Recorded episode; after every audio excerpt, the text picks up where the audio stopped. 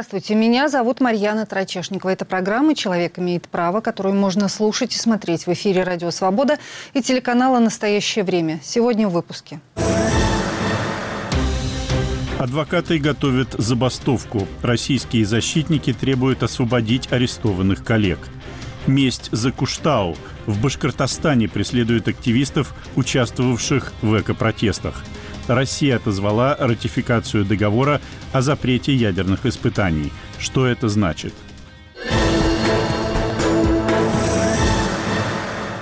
Подробнее об этом поговорим в течение ближайшего часа, но прежде напомним, что еще в России на этой неделе обсуждают правозащитники, юристы и гражданские активисты. В Казани 18 октября задержана журналистка татаро-башкирской службы «Радио Свободная Европа» «Радио Свобода» Алсу Курмашева. Ее обвиняют в отказе зарегистрироваться иностранным агентом. Статья предполагает до пяти лет лишения свободы. Курмашева – гражданка США и России, живет в Праге. В Казань она поехала 20 мая в связи с неотложной семейной необходимостью.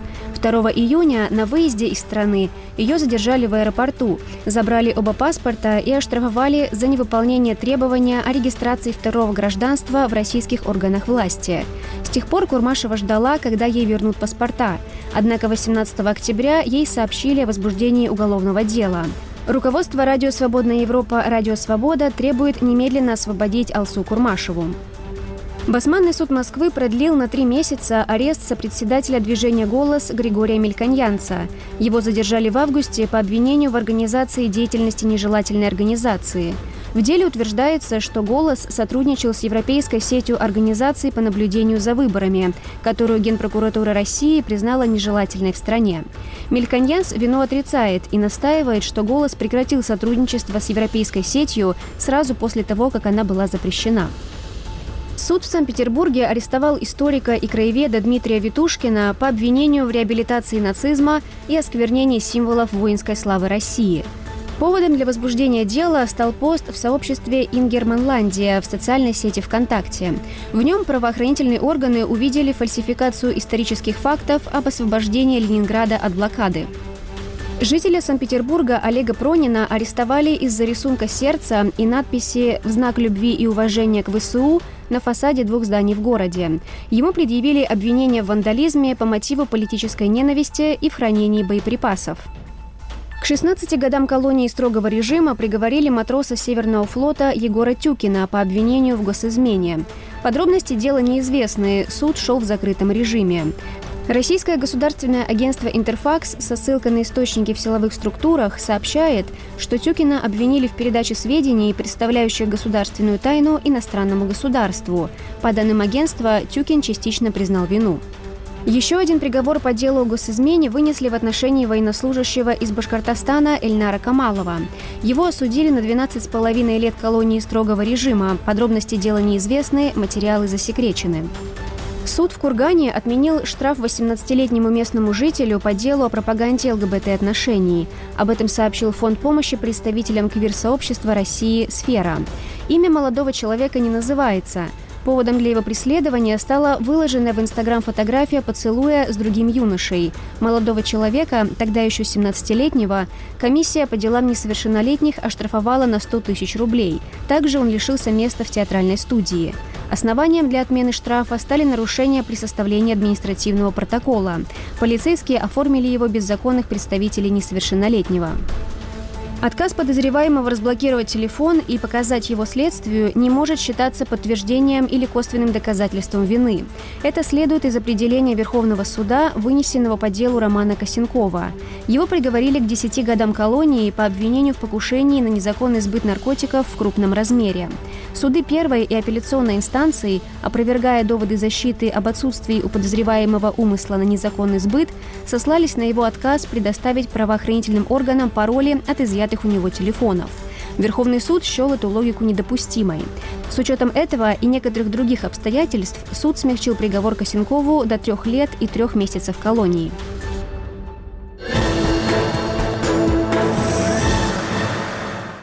Пусть попробуют обойтись без нас. Вероятно, так подумала группа российских адвокатов, призвав коллег к предупредительной акции, всеобщему трехдневному прекращению участия адвокатов в процессуальных действиях во всех видах судопроизводства в знак протеста против давления на защитников как со стороны их процессуальных оппонентов, так и со стороны властей.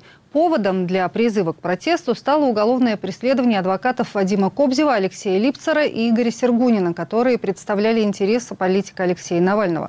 В конце прошлой недели суд в Москве арестовал их по делу об участии в экстремистском сообществе.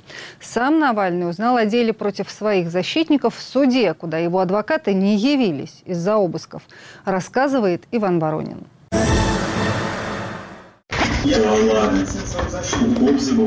Обыск, да. О том, что на судебном заседании Алексея Навального 13 октября не будет ни одного адвоката, сам политик узнал от журналистов перед заседанием. Вадим Кобзев представлял интересы Навального больше 10 лет, еще со времен дела Киров лес. Игорь Сергунин и Алексей Липцер с Навальным не сотрудничали более года. Обыски должны были пройти и у Ольги Михайловой, еще одного адвоката Навального, но она в этот момент была за границей, пишет «Новая газета». И это абсолютно признаки агонии этой системы, потому что, казалось бы, ну, я сижу в этом своем ЕПКТ, и абсолютно все документы, которые идут от меня адвокатом, цензурируются, перефотографируются, и так происходит уже больше года, но все равно, и даже вот в этом власти находят какую-то ужасную опасность, настолько а, большую опасность, что нужно арестовать демонстративно аж трех адвокатов, э, и ну, это конвульсия системы, они боятся, они совсем не такие сильные, как им кажется. «Пожалуйста, предпримите действия, чтобы найти адвоката», цитировал Навальный в суде 17 октября письмо от Следственного комитета, которое политик назвал издевательским. В пятницу 13 октября Басманный суд Москвы арестовал адвокатов Кобзева, Липцер и Сергунина на два месяца. Суть претензий к ним неизвестна. Заседания о мере пресечения проходили в закрытом режиме по просьбе следователя. Он заявил, что расследование касается экстремистского сообщества и разглашение может угрожать безопасности участников процесса мой комментарий будет фактически без комментариев, поскольку с меня взята подписка о неразглашении данных э, предварительного расследования. И с учетом того, как привлекают адвокатов к уголовной ответственности, ну, есть очень большие риски у адвокатов, которые осуществляют защиту, поэтому прошу понять в этом плане правильно. Группа российских адвокатов призвала коллег к трехдневной забастовке дела производств в конце октября. В Минюсте заявили, что это нарушает закон об адвокатуре. В Федеральной палате адвокатов протест не поддержали. Адвокатура – профессиональное, а не политическое объединение. Одна из главных задач федеральной и региональной адвокатских палат – защита адвокатов от необоснованных преследований и злоупотреблений. И многочисленные примеры такой деятельности широко известны всей стране но ее успешность обеспечивается профессионализмом и ответственностью, а не демагогическим шумом. На данный момент в Федеральной палате адвокатов отсутствует достоверная информация о существе предъявленных обвинений и их обоснованности.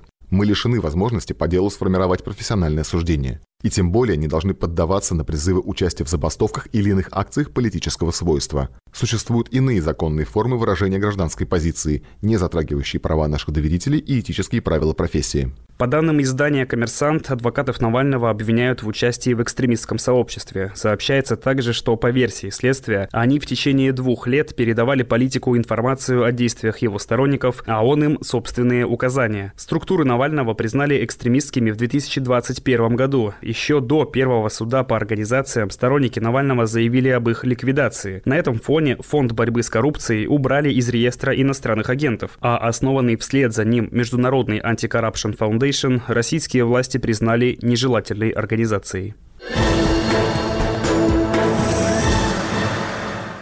Это программа «Человек имеет право». Меня зовут Марьяна Тарачешникова. На видеосвязи с нашей студией доктор юридических наук, профессор Свободного университета Елена Лукьянова и доктор юридических наук, профессор Свободного университета Илья Шаблинский. Илья Георгиевич, здравствуйте время. Комментируя случившееся с адвокатами, защищающими в том числе Алексея Навального, у себя на странице в Facebook, вы написали, что бесправие адвокатов – это бесправие всех. А действительно ли обычным гражданам есть дело до каких-то адвокатов позиционного политика? Ну и пусть бы их там арестовывали, это их дела, нас это не касается, могут сказать обыватели. Это касается всех. На самом деле это просто крайнее выражение такой тенденции, которые складываются, там, не знаю, последние 5-7 лет, может быть, 10, принижение роли адвоката в процессе, вообще обесмысливание их роли, я бы так сказал. Это э, относится к адвокатам в любых уголовных делах, подчеркиваю, в любых вообще. Судьи перестали их слушать. Следователь что-то там просит, предлагает суду, и, ну, как, как вы знаете, он готовит заключение, оно перекочевывает потом решение суда, и тот срок, который запрашивает следователь, обычно э, суд его и выносит. Ну, там бывают косметические какие-то там маленькие коррективы. То есть это в целом отношение к линии защиты, вообще к защите. То, что мы сейчас видим, три адвоката за решеткой, на самом деле это э, не только отношение, собственно, к Навальному, это стремление всех адвокатов сразу напугать очень серьезно, чтобы вообще э, осознали свою декоративную функцию. И такого у нас не было ну, со сталинских времен. Даже в советское время адвокатов не сажали. И я нашел единственный случай, тогда против Софьи Калистратовой в 1981 году возбудили уголовное дело. Но ее в тюрьму не сажали, конечно. Там дело потом закрыли в итоге. Единственный случай. А так, ну да, исключали из адвокатуры, да, там отстраняли отдел, но в тюрьму не сажали. Вот, вот такая разница. Да, спасибо, Илья Георгиевич. Давайте спросим Елену Анатольевну Лукьянову. А с вашей точки зрения, чем можно объяснить вот сейчас этот текущий наезд на адвокатов? Ведь это потихонечку развивалось, и уже не первый год. То там, то сям возбуждали уголовные дела против адвокатов. Обыски у адвокатов проводили еще аж во времена дела Юкоса при Ходорковском. А сейчас-то почему вдруг снова такой наезд? Почему? Во-первых, потихонечку. Очень серьезно все развивалось и очень планомерно. И за время путинского правления было убито 300 эм, адвокатов, и это не бытовые убийства, и нарушений прав адвокатуры было очень много, и создание Федеральной палаты адвокатской – это все звенья одной цепи. С другой стороны, мы видим, и тут Илья Георгиевич прав, э, как э, все больше и больше суды нарушали права граждан на защиту суды, следственные органы, э, ФСИН и так далее. Да? Я не согласна с Ильей в том, что в советское время адвокаты играли большую роль. В общем-то, в советское время адвокат допускался до защиты с момента окончания следствия когда уже он не мог участвовать в следственных действиях, поэтому это большой вопрос, эм, большую ли роль играли. В суде, может быть, и да, да тоже, в общем, всякое бывало. Но эта роль была э, изменена кардинально в 90-е годы, и появилось огромное количество процессуальных норм, защищающих право человека на защиту в процессуальных кодексах, не только в уголовном, но и в гражданском. И роль адвока- адвокатуры, в общем-то, была сильно изменена. Но с приходом постепенно Путина, а, с, с его развитием его режима, захватом власти, удержанием власти, в общем, все начало возвращаться на круги своя. В чем, а, собственно, сейчас причина? Ну, кроме личной мести Навальному, в том, что государство решило, что теперь оно имеет право само решать э, пределы права на защиту. Это очень страшно. Это, в общем-то, это диктатура. А вы можете это... объяснить, это, простите, я вас перебью, ну, не знаю, какому-нибудь Ивану Петровичу из села Гадюкина, который говорит, я живу честно, по совести, законов не нарушаю, просто нет дыма без огня, какое мне дело, что там каких-то адвокатов э, как-то кошмарят? Э, этого человека из села Гадюкина может на него свалиться наследство, его могут побить, его, ну, у него все, все что угодно может в жизни случиться, развод, э, пожар, и в результате он придет с возмещением ущерба, за решением своего вопроса семейного в суд. И в суде у него есть на чаше весов две стороны. Да, в гражданском процессе истец и ответчик, в уголовном процессе обвинение и защита. И э, суд, в общем, для того и предназначен, чтобы вот эти чаши весов э, балансировали нормально, чтобы одна не перетягивала другую, иначе не будет справедливого суда. И вот защита – это как раз есть одна из чаш весов. Если нет защиты, то значит нет справедливого правосудия, нет справедливого следствия, нет справедливого приговора, потому что только судья на основе закона и собственного убеждения. А как вырабатывается это убеждение? Когда есть две стороны, спорящих друг с другом, одна обвиняющая, другая защищающая. И именно золотая серединка, когда судья в этом споре при представлении доказательств двумя сторонами выносит решение о виновности или невиновности, о справедливости или несправедливости, о том, кому должно достаться имущество, наследство и так далее и тому подобное. Поэтому это касается абсолютно всех. И когда речь идет о преследовании адвокатов, речь идет о том, что все, и Иван Петрович из Гадюкина, и я, и вы остаемся без защиты именно потому, что государство сказало, я буду определять, я буду определять, где пределы вашей защиты. Это совершенно противоречит Конституции, это противоречит процессуальным кодексам, это противоречит закону об адвокатуре. Но тут ведь есть еще одна очень важная сторона. Вот что такое обузданный левиафан? Государство, которое работает на граждан своей страны.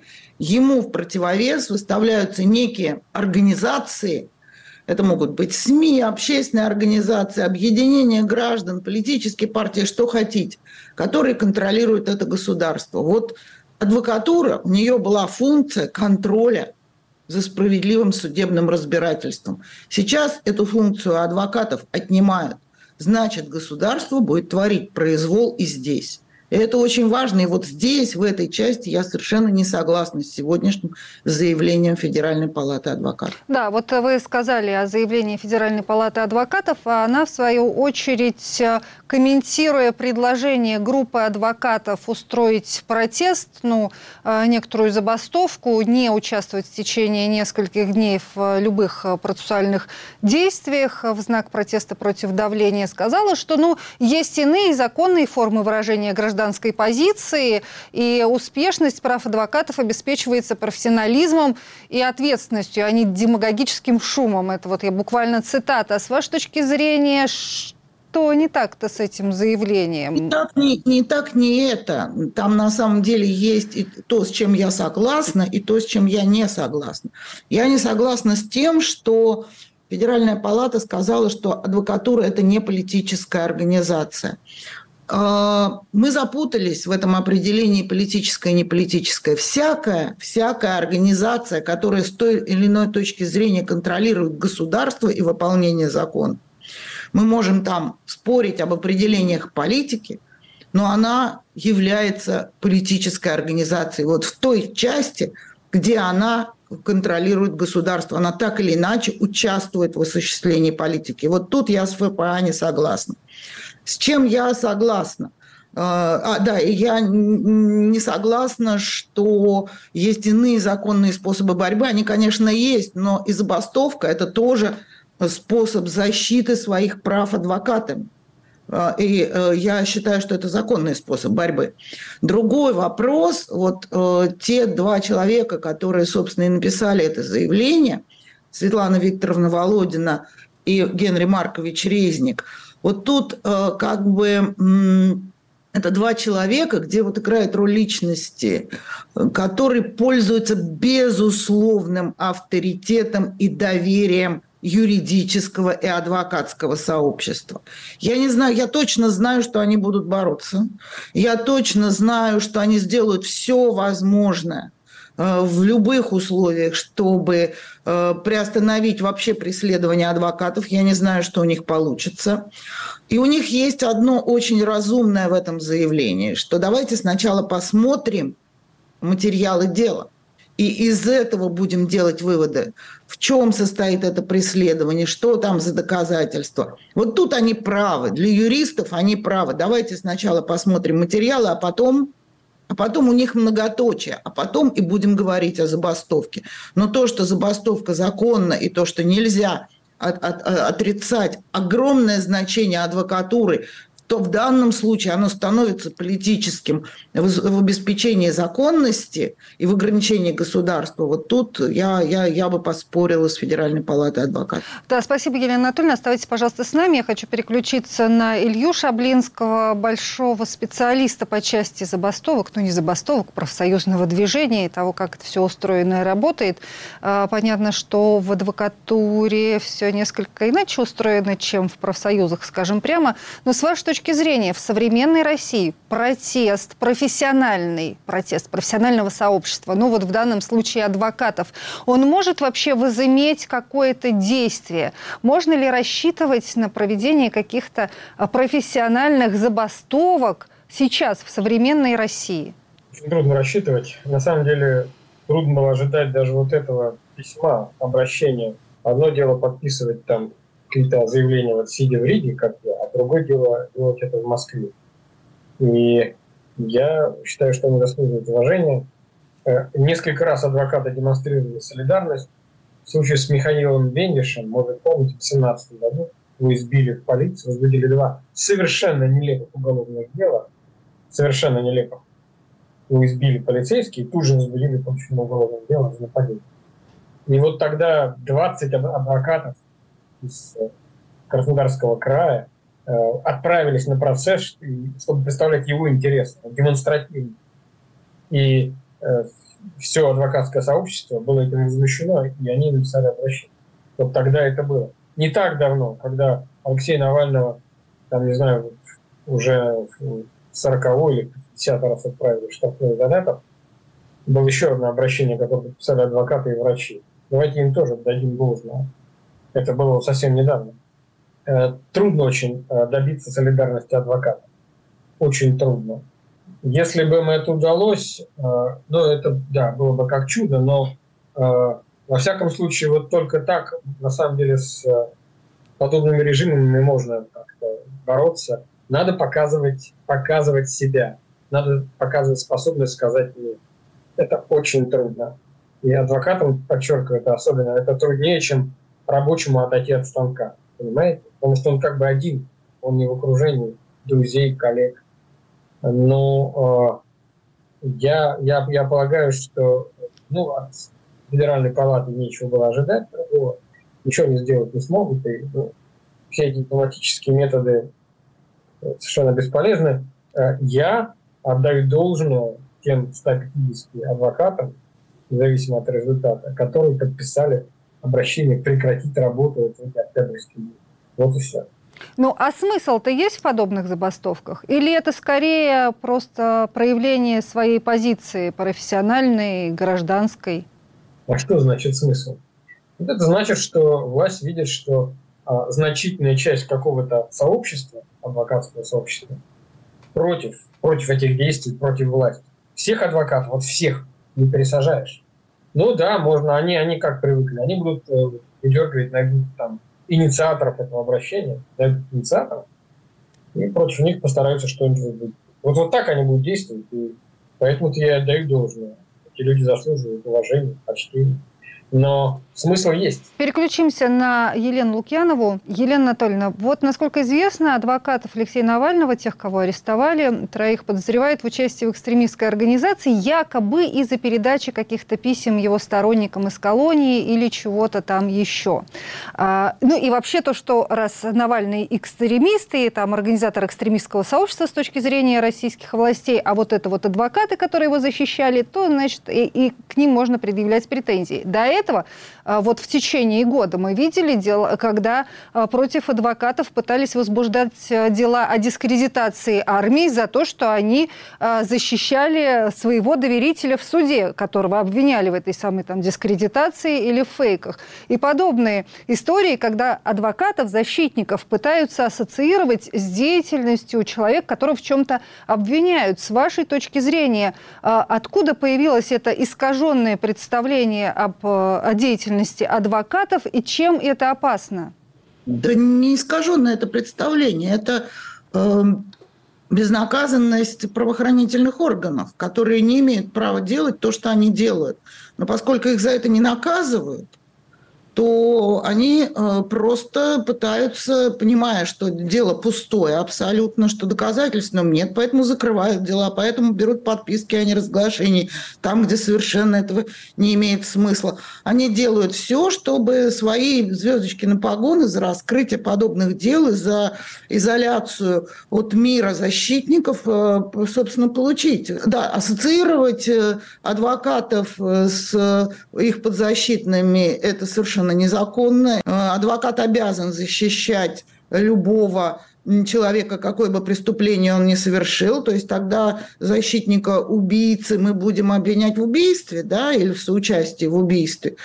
Ну и третье, очень важное, э, вынос э, материалов, да, писем родным там, каких-то постов. К этому по-разному, это не прописано в законе, нет запрета. Большинство адвокатских палат считают, что это нормально, потому что есть э, в законе э, как бы норма о том, что адвокат обязан защищать любыми дозволенными средствами, законными средствами, в том числе обращаясь к СМИ, э, в том числе, а почему он не может передавать родным какие-то записочки, если, например, правоохранительные органы умышленно ограничивают связь своих подзащитных с членами семьи. То есть э, вот это все, это, это не то, что там э, кто-то что-то трактует. Вот на мой взгляд, это вот такая тенденция, и вообще многие нарушения закона, они основаны на безнаказанности нарушителей. А нарушителями этими являются у нас сегодня те, кто не хочет считаться с этим законом, в основном это государство и власть. Спасибо большое. Елена Лукьянова, доктор юридических наук, профессор Свободного университета, была на связи с программой «Человек имеет право». Я хочу заключительный вопрос задать Илье Шаблинскому. Илья Георгиевич, с вашей точки зрения, а кто следующий? Ну вот разогнали некоммерческие организации, вообще весь так называемый третий сектор запугали. Одни иностранные агенты, другие там нежелательные. Разогнали журналистов напугали тоже тех, которые не пропагандисты. Сейчас вот взялись за адвокатов. Такое ощущение, что отрабатывают практики. Кто следующий? Все, на самом деле, в зоне риска, потому что это поле произвола. Сейчас вот то, что было правовым полем, полем права, там действовали законы, мы так привыкли говорить, правовое поле. Это поле произвола. Значит, адвокатов отправляют в тюрьму, это значит для среднего человека, ну да, средний рядовой человек так часто сталкивается с судами, но не дай бог колыхнулся, защитить его некому. То есть вот вся э, силовая корпорация работает как единый механизм. Полицейский, следователь, судья. Ну, если могут, они выжимают денег. Если нет, просто безразлично дают там какой-то срок и все. Ну, у меня есть многие знакомые адвокаты. Ну вот они мне там говорили, ну слушай, ну, ну там, да, вот, ну совершенно нет никаких доказательств, доказательства ничтожны, да, вот прокурор запросил там 7 лет. Ну, судья там почесался, дал 6,5. А то, что я написал, он даже не читал. Он даже не читает. Но главное, что возбудить это можно против любого человека, который не угоден по, по тем или иным причинам. Не политически, каким угодно, просто. Его бизнес чем-то не угоден, или бизнес его э, интересен, хочет стать нянь. То есть он совершенно беззащитен. Спасибо. Илья Шаблинский, доктор юридических наук, профессор Свободного университета, был на связи с программой «Человек имеет право». В Башкортостане развернулось уголовное преследование активистов. По мнению бывшего председателя запрещенной в России национальной организации «Башкорт» Фаиля Алсынова, власти не могут простить им Куштау, Шихан, который местные жители три года назад смогли защитить от уничтожения с помощью митингов – и пикетов. На прошлой неделе к Алсынову пришли люди в масках и с оружием. В его доме провели обыск, а самого активиста задержали. Сейчас он находится под подпиской о невыезде по уголовному делу о возбуждении ненависти либо вражды. В начале октября на три месяца продлили арест и другой активистки Рамиле Саитовой. Ее обвиняют в публичных призывах к осуществлению деятельности, направленной против безопасности государства, рассказывает Анастасия Тищенко. Обыск, задержание, уголовное дело. Активисты из Уфы Фаиля Алсынова подозревают в возбуждении ненависти и вражды. Поводом стало его выступление на народном сходе в Ишмурзино, где, по мнению следствия, Алсынов призвал к экстремистской деятельности, противоставляя социальные группы башкиры и не башкиры. Алсынов свою вину отрицает. Он говорит, что во время выступления в Ишмурзино ничьи права не ущемлял и выступал в защиту природы и против незаконной золотодобычи, чему и была посвящена встреча. Сказал, прежде чем вот поднимать такие вопросы, не ставить народ перед фактом, а надо было до этого провести слушание, посоветоваться с народом, провести собрания, такие же сходы и согласовывать народом, а не так перед фактом ставить. Сход в Ишмурзино состоялся в апреле. С обыском к Алсынову пришли в октябре. Неожиданно приехали, да, меня с утра забрали. Я даже не знал, не представились, не показывали удостоверение. Упаковали наручники, одели, увезли в следственный комитет по особо важным делам. В то же время у меня происходили обыски дома и дома родителей в районе, где я прописан. Алсынов считает, что его выступление в Ишмурзино – лишь предлог для возбуждения уголовного дела, а настоящая причина – месть властей за Куштау, территорию в Ишимбайском районе Башкирии, которую три года назад в результате протестов удалось отстоять от промышленной застройки. Алсынов в то время активно участвовал в акциях. Сейчас же, по его словам, практически не занимается активизмом. В августе этого года другому активисту Эльмиру Мухаметьянову суд в Уфе назначил штраф 20 тысяч рублей за организацию автопробега до Куштау. Местные жители отмечали трехлетнюю годовщину своей победы. Власти решили, что автопробег – это несанкционированное публичное мероприятие. Однако в начале октября Верховный суд Башкортостана отменил штраф Мухаметьянову и отправил дело на новое рассмотрение. Рамиля, как настроение? Здравствуйте. Я хочу сегодня выйти, освободиться. Уже больше пяти месяцев в следственном изоляторе находится башкирская активистка Рамиля Саитова. Ее обвиняют в публичных призывах к осуществлению деятельности, направленной против безопасности государства, за видеообращение к мобилизованным Башкортостана. Шелуха сходит, и для многих открылась неприглядная правда. Может быть, кто-то нуждается в совете. Активистка призвала тех, кто не согласен убивать, отправляться по домам. Саитова уже была судима. В ноябре 2021 года суд в Уфе приговорил ее к трем годам колонии поселения за публичные призывы к экстремизму. А ее видеоролик «Куштау без компромиссов» запрещен к распространению на территории России. Правоохранители увидели в нем нарушение прав и свобод человека по признакам национальной и религиозной принадлежности. По новому обвинению Саитовой грозит до шести лет лишения свободы.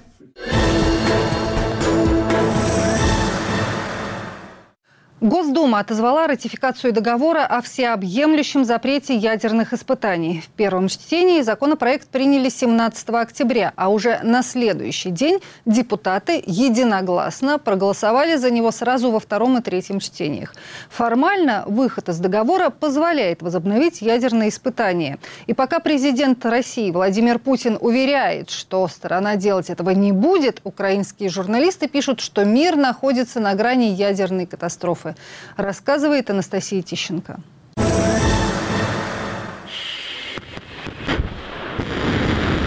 «Никогда не говори никогда» – так прокомментировал возможность возобновления ядерных испытаний постоянный представитель России при международных организациях в Вене Михаил Ульянов в эфире телеканала «Россия-24». Действительно, испытания при определенных обстоятельствах могут возобновиться. И, на мой взгляд, это было бы негативным развитием событий для современного мира, для поддержания стабильности. У нас и так хватает турбулентности в международных отношениях. Накануне его выступления Государственная Дума единогласно поддержала отзыв ратификации договора о всеобъемлющем запрете ядерных испытаний, обвинив в таком решении США. То, что в мире происходит сегодня, исключительная вина Соединенных Штатов Америки. И уж если взяли на себя ответственность, тогда надо было ратифицировать этот договор в первую очередь самим Соединенным Штатам Америки, показав пример, спросив себя, и тогда они будут инициаторами разоружения, отмены испытаний. А так, мухлёж, двойные стандарты, цинизм. В итоге напряжение в мире. США действительно не ратифицировали этот договор, как и несколько других стран, владеющих ядерным оружием. Среди них КНДР, Индия и Пакистан. Однако в 1990 году Советский Союз предложил установить мораторий на ядерные испытания, согласовав его в том числе с Великобританией и США. Мораторий де-факто подписавшие стороны соблюдают. Нарушений с 1998 по 2016 год было по два со стороны Индии и Пакистана и шесть со стороны КНДР. Российской Госдуме отозвать ратификацию договора о всеобъемлющем запрещении ядерных испытаний предложил в начале октября президент Владимир Путин, комментируя работу над новыми носителями – межконтинентальной баллистической ракетой «Сармат» и крылатой ракетой «Буревестник». О том, что испытания последние могут проходить на полигоне Панькова на архипелаге «Новая Земля», в начале октября сообщала американская газета «Нью-Йорк Таймс», а в сентябре – норвежское издание «Баренц Обзервер». По словам российского президента, последние пробы «Буревестник» «Вестника» прошли успешно. Работы над «Сарматом» почти закончились. Однако для полноценных испытаний этих ракет нужны запуски в воздух. Но их ограничивает не только тот договор, от которого Госдума отказалась накануне. Существует еще один документ, сдерживающий ядерные силы – договор о запрещении испытаний ядерного оружия в атмосфере, в космическом пространстве и под водой, подписанный Советским Союзом, Великобританией и США в 1963 году. От его соблюдения Россия не отказывалась, однако этот документ не запрещает проводить испытания под землей. В Якутии, например, в советские годы с 1974 по 1987 год было проведено 12 подземных ядерных взрывов. Два из них закончились выбросом радиации на поверхность. Когда взрывали Кротон-3, образовалось радиоактивное облако, напоминает якутский политик Виталий Обедин. Однако все четверо депутатов Госдумы от региона проголосовали за отзыв ратификации договора о всеобъемлющем запрещении ядерных испытаний. В силе остался лишь договор 1963 года. Россия проведет ядерное испытание лишь в том случае, если такой шаг совершат США, заявил на заседании Первого комитета Генеральной Ассамблеи ООН замглавы делегации РФ Константин Воронцов. О том, что Владимир Путин поручил подготовиться к ядерным испытаниям, еще в феврале писала газета «Украинская правда». А патриарх Кирилл на фоне этих событий сказал, что ядерное оружие России создано по божьему промыслу и позволяет ей, цитата, «оставаться независимой и свободной». Символические часы судного дня тем временем показывают 90 секунд до полуночи. Так близко к ядерной войне мир не был даже во время Карибского кризиса.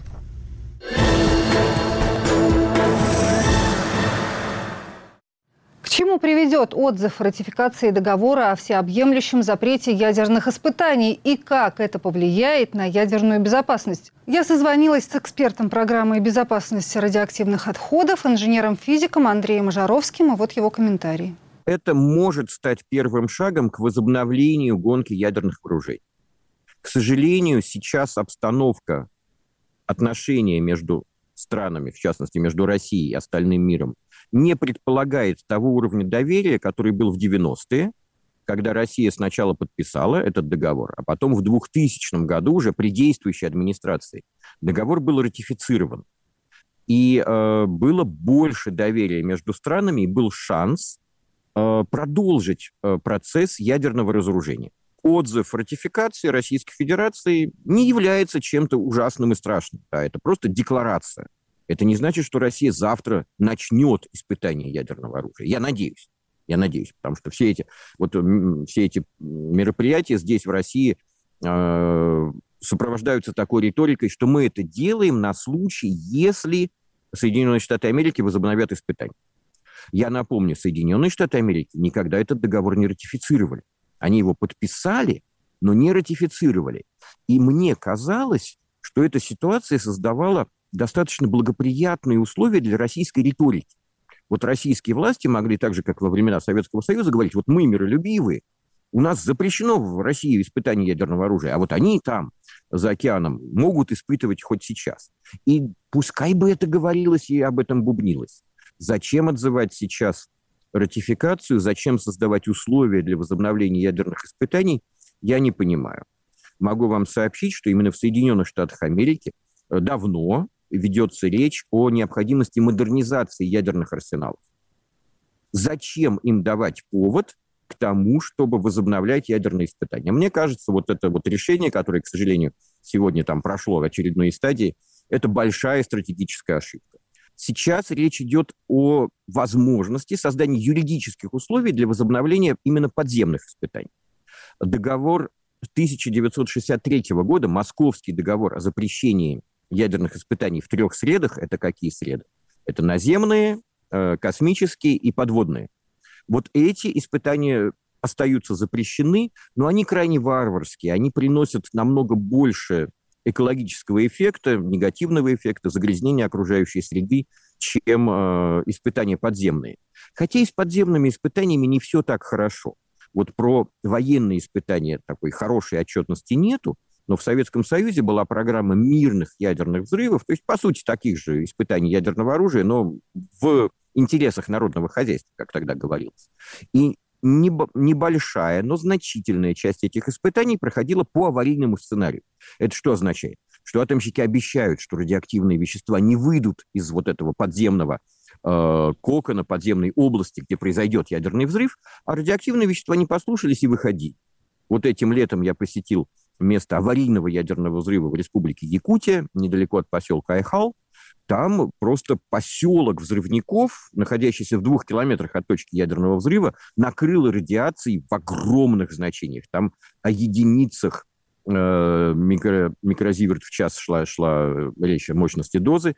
И до сих пор, вот к моему великому удивлению, с 70-х годов там прямо на поверхности есть остатки цезия. Я своими приборами видел, как территория загрязнена. Но это в пределах там, нескольких километров. Вот, кстати, о радиоактивном загрязнении. Скажите, пожалуйста, а сейчас понятно и известно ли точно число э, и границы участков, загрязненных радиацией в России после вот этих всех испытаний и военных, и мирных советских времен? Ну, это хороший вопрос. Наверное, его надо задавать государственным деятелям. Я не принадлежу ни к корпорации Росатом, ни к контролирующим учреждениям. Я не знаю, чтобы в открытом доступе где-либо было что-то подобное перечню участков радиоактивного загрязнения. Если вернуться сюда, вот я с вами говорю из Подмосковья, примерно там в 50 километрах отсюда есть город Электросталь. Рядом с этим городом я регулярно гуляю, там Росатомовский заводик, в котором протекающее хранилище радиоактивных отходов, называемый машиностроительный завод предприятий по изготовлению ядерного топлива для атомных станций России и всего мира, как они пишут на своем сайте. Так вот, участки радиоактивного загрязнения там есть. Можете посмотреть у меня в YouTube, там до сотни микрозиверт в час, 10 тысяч микрорентген в час, прям в лесу. А никакой карты, никаких знаков даже радиационной опасности там нету. Поэтому я подозреваю, что участков радиоактивного загрязнения по стране, связанных не только с ядерными испытаниями, а просто с рутинной работой атомной промышленности, очень много. К сожалению, это не только самые скандальные. Вот все, наверное, знают про Чернобыльскую зону, но в России это Брянская область, Калужская область, Тульская область, Орловская. А, может быть, э, про катастрофу на комбинате «Маяк» тоже многие знают, но это Урал. Может быть, знают про катастрофу на Сибирском химическом комбинате в 1993 году, но это совсем далеко рядом с Томском. А вот про то, что рутинная работа предприятий Росатома может приводить к тому, что они создают хранилище радиоактивных отходов, которые размываются, просто вот дождями размываются. Ну что такое хранилище радиоактивных отходов? Это присыпанный глиной сверху, засыпанный, вот если говорить про электросталь, засыпанный овраг. Вот они в овраг скидывали свою шихту от работы гидрометаллургического производства. И вот таких язв на территории России много. Ну, можно напомнить город Лермонтов, э, Кавказские минеральные воды, там работало предприятие по выпуску урановой руды. Можно сказать, что в местах добычи урана, в первую очередь Курганская область, и недалеко от Читы город Краснокаменск, где уран просто добывают, в том числе открытым способом, и камни радиоактивные валяются. Даже в городе я находил, в Краснокаменске, вот прям, прям вот радиоактивный камень, который позвонил там 100, 112, потом его как-то вывозили. То есть вот таких мест очень много, но общего списка их я не вижу. И я вижу, что власти пытаются уходить от того, чтобы заниматься тем, чтобы создавать какой-то реестр участков радиоактивного загрязнения. Ну и чтобы совсем добить ситуацию, вот прямо сейчас в городе Владимир существует участок радиоактивного загрязнения, называемый факел. Про него все знают, он с 90-х годов на картах есть, но власти не чешутся. Весной я там был, проводил измерения, обещали, что мы сейчас там все оградим, почистим, оградили. И вот недавно вот так втихаря-втихаря оградку сняли. Местные жители мне оттуда пишут, говорят, никаких работ там не проходило. А там просто рассыпали радиевые радиовые препараты в одном из городских, ну, не сказать там пригородов, это уже город разросся, ну, просто работал какой-то заводик с радиоактивными веществами. Я могу примерно два с половиной часа продолжать перечислять те места радиационной опасности, которые я сам измерял, в которых я был. Ну, снова приглашаю, идите ко мне на YouTube там про это хорошо рассказывают. Андрей, ну смотрите, вы уже рассказали о нескольких э, местах, вот только что, да, за несколько минут, в которых до сих, которые до сих пор излучают э, радиацию в довольно высоких дозах. Но мы вместе с тем в последнее время все чаще слышим, что радиационные угрозы и разговоры о ней преувеличены, что люди же живут и в так называемой Чернобыльской зоне, и живут, не выросли у них там ни третья нога, ни третья рука, все нормально, дети рождаются. В том же Челябинске люди живут, а, во Владимире люди живут рядом вот с этим местом, о котором вы только что рассказали. В Электростале люди живут и рожают, и все в порядке, никто не светится из этих жителей, да, ну как нам обычно представляют а, ради... радиационную опасность. Что вы можете возразить на эти разговоры тем, кто говорит, что не так уж это и опасно? Ну, во-первых, такие люди обычно сами не подвергаются воздействию радиации. Во-вторых, говорить нужно о внутреннем облучении. Наверное, это самое первое, что нужно говорить. Мы же говорим не в том, что опасен вот этот лес под электросталью или ручей, который вытекает из, из хвостохранилища, что под Новосибирском, что под Москвой. Опасно то, что радиоактивные вещества, произведенные атомной промышленностью, находятся в неконтролируемом доступе. Все могут получать их внутрь. Или с воздухом, если там ну, подсохнет вот это вот вершина хранилища, или, что еще хуже, с питьевой водой и с продуктами питания. Внутреннее облучение намного более опасное, чем внешнее. К сожалению, есть катастрофические данные о заболеваемости жертв не самих участников ликвидации катастрофы, ну, например, э, той же самой катастрофы на комбинате «Маяк» в 1957 году. Болеют дети тех людей, кто участвовал, кто переоблучился в момент ликвидации, и был совершенно катастрофический случай, когда заболела внучка. И было установлено официальными органами, официальной российской медициной, что заболевание связано с тем, что ее бабушка участвовала в 1957 году в ликвидации последствий радиационной катастрофы. Поэтому ну, я могу сказать, что это любимый спорт атомщиков, проблему забалтывать, говорить о том, что все безопасно. Вот я даже слышал, Росатом там пытался убеждать всех, что снаряды с объединенным ураном тоже для окружающей среды не вредны. Но давайте мы оставим атомным пропагандистам их работу. Надо все же отличать научные факты. Научные факты говорят о том, что установлено, что влияние малых доз радиации, не смертельных, не те, которые людей убивают, а, присутствует. Это негативное влияние. Могу сослаться на исследования, проведенные в большинстве стран мира, только не в России, что люди, проживающие рядом с действующими атомными электростанциями, статистически выше у них уровень раковых заболеваний. Ну, в первую очередь у детей до 5 лет. Э, это началось исследование в Германии, но такие же данные есть по Франции, по Швеции, по Великобритании, если я правильно помню. И это говорит о том, что даже не катастрофические, а малые разрешенные выбросы обычных атомных электростанций вредны для здоровья. Вот это медицинская статистика. Вот исследование, о котором я вам говорю, называется КИКК, там по-немецки как-то вот это, Kinderkrebs, э, детские раковые заболевания поблизости от атомных станций.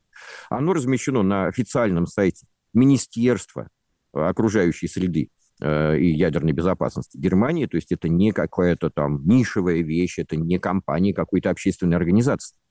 Это список людей, которые пострадали от безаварийной работы атомных электростанций. Вот про это надо напомнить тем, кто считает, что ситуацию нужно доводить до того, чтобы человек вот зашел в радиоактивный лес, там получил бы острую лучевую болезнь, там бы и умер. Вот таких мест, согласен, пока нету для того, чтобы получить острую лучевую болезнь. Конечно, надо залезать прямо внутрь реактора, но хроническая лучевая болезнь, Конечно, это более слабое заболевание, но вот это то, от чего страдает население России. Росатом всячески увеличивает вот эту радиационную опасность. Ну, например, э, разливами урановой жидкости при добыче урана в Курганской области или россыпью э, урановой руды э, в городе Краснокаменск Забайкальского края. Так что при уменьшении радиационной опасности это просто в интересах атомной промышленности. Если всем станет понятно, насколько они опасны, то, конечно, люди будут выступать против, а этого атомщикам не хочется. В заключение хотела бы вернуться вот к тому, с чего мы начинали, к вопросу об отзыве ратификации договора о всеобъемлющем запрете ядерных испытаний э, подземных. И вы сказали, что это повышает риск возобновления гонки вооружений ядерных.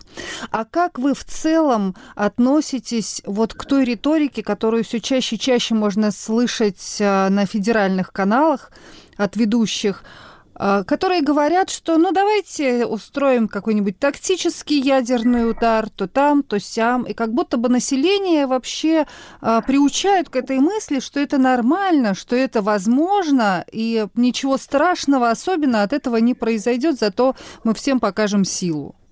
А, проблема ядерного оружия простая. Это оружие массового поражения, не избирательного действия. Любой другой вид оружия подобный а это химическое оружие, бактериологическое, строго запрещены международными конвенциями, нарушителей наказывают. Ядерное оружие не запрещено, и это какая-то ошибка. Еще раз повторю, само применение ядерного оружия предполагает больше жертв среди гражданского населения. Собственно говоря, поэтому это оружие, которое не должно, в общем-то, существовать. Но любая страна, обладающая ядерным оружием, готова его применить. Сожалею, не только Россия. Мы видим заявление практически всех стран, которые говорят примерно следующее. Мы тратим миллиарды. Это очень дорогое развлечение иметь ядерное оружие. Это же не то, что один раз, вот как ружье там изготовил, повесил на стенку, оно висит. Нет. Требуется работа сотен предприятий по поддержанию в готовности ядерных вооружений. И поверьте мне, и Великобритания, и Франция, и Соединенные Штаты Америки, и Китай, и Индия, и Пакистан, и Корейская Народно-Демократическая Республика завели у себя ядерное оружие не для того, чтобы просто потратить деньги на какую-то ерунду и загрязнить окружающую среду. Они готовы его применить, в этом опасность. И здесь не только Россия. Вот повторю еще раз. Если страна нормальная, ну давайте там Франция или Великобритания, если бы они сказали, а вот мы решили отказаться от ядерного оружия по этическим соображениям. Ну вот если мы кинем там, нашу французскую или там британскую бомбу на нашего врага, то больше погибнет гражданских лиц. А мы не хотим их убивать, мы хотим честно воевать. Давайте вернемся в рыцарские времена, когда воевали рыцарь с рыцарем, да, крестьян не убивали.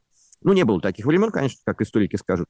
Так вот, проблема ядерного оружия, повторю еще раз, в том, что его существование по сути своей представляет угрозу для гражданского населения, большую, чем для военных. И э, что можно сказать? Очень жалко, что никто ни в Великобритании, ни во Франции не проснулся. И вот сейчас прям мог бы сказать, ну давайте я пофантазирую. Вот в ответ на российский жест, а почему бы американцам не ратифицировать в ответ вот этот самый договор? Вот они скажут, ну вот Россия же ну, как бы злые люди, вот они выходят из договора, а мы, наоборот, входим по вот этим причинам, которые я озвучил. Потому что это варварское оружие, его применение невозможно. Возьмут сейчас и ратифицируют. Или там объявят там добровольный мораторий на ядерные испытания. Ну, извините, что-то зафантазировался. Что-то мне кажется, что более вероятный сценарий, что другие страны сейчас посмотрят на вот это безобразие. А какие другие страны? Ну, там Аргентина, Бразилия, э, Южная Корея, Япония. Посмотрят и скажут, ой, мы тоже хотим ядерное оружие. И вот тогда мир станет намного более опасен, чем даже чем он есть сейчас. Сожалею, но вот действия, которые мы сейчас обсуждаем, отзыв российской ратификации договора о всеобъемлющем испытании ядерного оружия делает более вероятным развитие ситуации вот по плохому сценарию.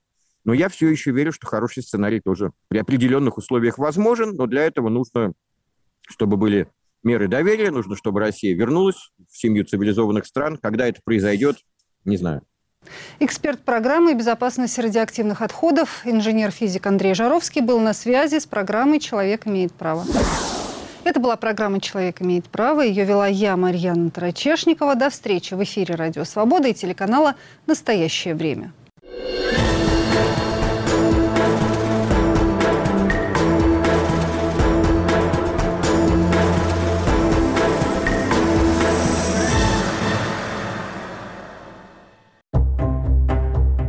Как вы относитесь к средствам массовой информации, признанным иностранными агентами?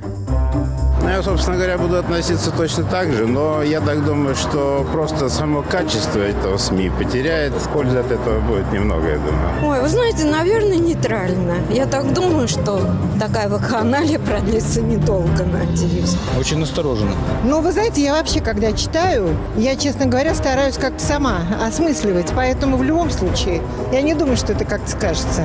Я не употребляю информацию.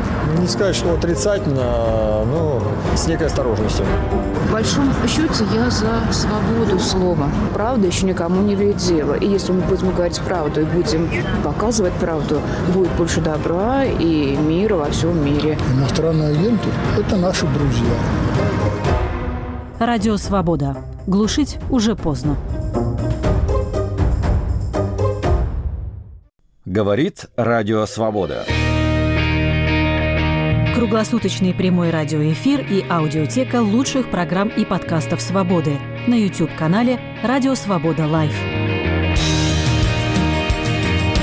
Радио Свобода на экране твоего монитора, в твоем мобильном и в твоих наушниках. YouTube-канал «Радио Свобода Лайв». Твой YouTube обретает знакомый голос.